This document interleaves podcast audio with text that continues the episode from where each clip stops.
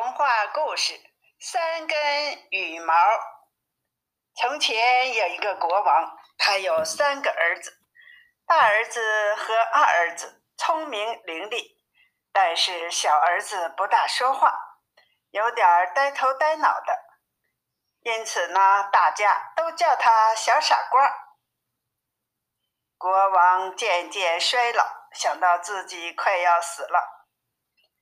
不知道死后哪个儿子应该继承王位，就对他的三个儿子说：“你们出去，谁给我拿到最精致的地毯，谁就在我死后做国王。”为了使他们三个不至于争吵，他领他们到王宫前，把三根羽毛往空中吹去，说：“他们向哪儿飞？”你们就向哪儿走？一根羽毛飞到东边，一根飞到西边，第三根羽毛笔直的向前飞去，飞得不远就落在了地上。大哥向右走，二哥向左走，他们嘲笑小傻瓜，他只得在第三根羽毛落下的地方站住了。小傻瓜坐了下来，心里很悲哀。他忽然看见羽毛旁有一扇通地窖的门，他把门拉起来，里面有楼梯，他就走了下去。他走到另外一扇门前的时候，敲敲门，听见里面叫道：“青青小丫头，弯腿小丫头。”夸狗狗，瞧来瞧去，赶快看看外面是谁。门开了，他看见一只又大又肥的蛤蟆坐在那里，周围有许多小蛤蟆。那胖蛤蟆问他要什么，他回答说：“我想要最漂亮、最漂亮、最精致的地毯。”胖蛤蟆喊了一声。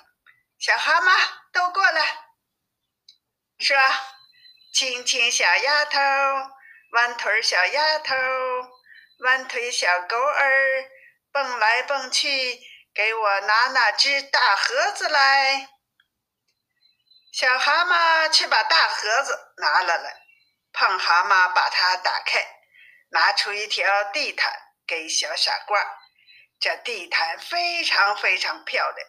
非常精致，世界上没有人织得出来。小傻瓜谢了他们，就要上去了。再说那两个哥哥以为他们小弟弟非常愚蠢，以为他根本不能找到什么。他们说：“我们为什么要辛辛苦苦去找呢？”他们随便买了一些布，拿回去给国王。同时，小傻瓜也回家了，拿着漂亮的地毯。国王看见了，很惊奇，说：“如果按照法律办事儿，这王国该属于我的小儿子了。”但是，两个哥哥向国王吵闹，说：“小傻瓜什么也不懂，绝对不能做国王，请他再提出一个新的条件。”于是，父亲说。谁给我拿到最美丽的戒指，谁就继承王位。他把弟兄三个带到外面去，把三根羽毛向空中一吹，叫他们跟着羽毛飞的方向走。两个哥哥又各自向东向西走去。小傻瓜的羽毛又笔直的向前飞去，落到地窖门的旁边，他又下去。到了胖蛤蟆那里，他向胖蛤蟆说：“他要最美丽的戒指。”胖蛤蟆马上叫小蛤蟆去拿他的大盒子了，拿出一个戒指给他。戒指上的宝石发着亮光，非常美丽，世界上没有一个金匠能够做得出来。两个哥哥看见小傻瓜也要去找金戒指，觉得好笑。他们弄来车轮上一个旧铁环，毫不费力的敲去了钉子，拿给国王。当小傻瓜拿出他的金戒指的时候，父亲又说：“王国应该归他所有了。”两个哥哥又不肯罢休，强要国王提出第三个办法。国王说：“谁带回来最漂亮的女人，谁就得到了王位。”他又把三根羽毛吹到空中，它们像前面两次一样飞去。小傻瓜立刻走下地窖，找胖蛤蟆，说：“我要一个世界上。”最漂亮的女人，把她带回家去。胖蛤蟆回答说：“嘿，最漂亮的女人她不在这儿，然而你还是可以得到它。”胖蛤蟆给他了一个挖空的黄萝卜，有六个老鼠拖着。小傻瓜十分忧愁，说：“我应该怎么办呢？”胖蛤蟆回答说。你在我的小蛤蟆里随便拿一只放在里面吧。他就随便捉了一只放到黄萝卜里。小蛤蟆刚坐到里面，就变成了个美丽的姑娘。萝卜变成了马车，六只老鼠变成了六匹马。他吻着她，赶着马车，带她到国王那里去了。他的两个哥哥也在寻找，一个哥哥尽了他的力量，找到了最有钱的女人。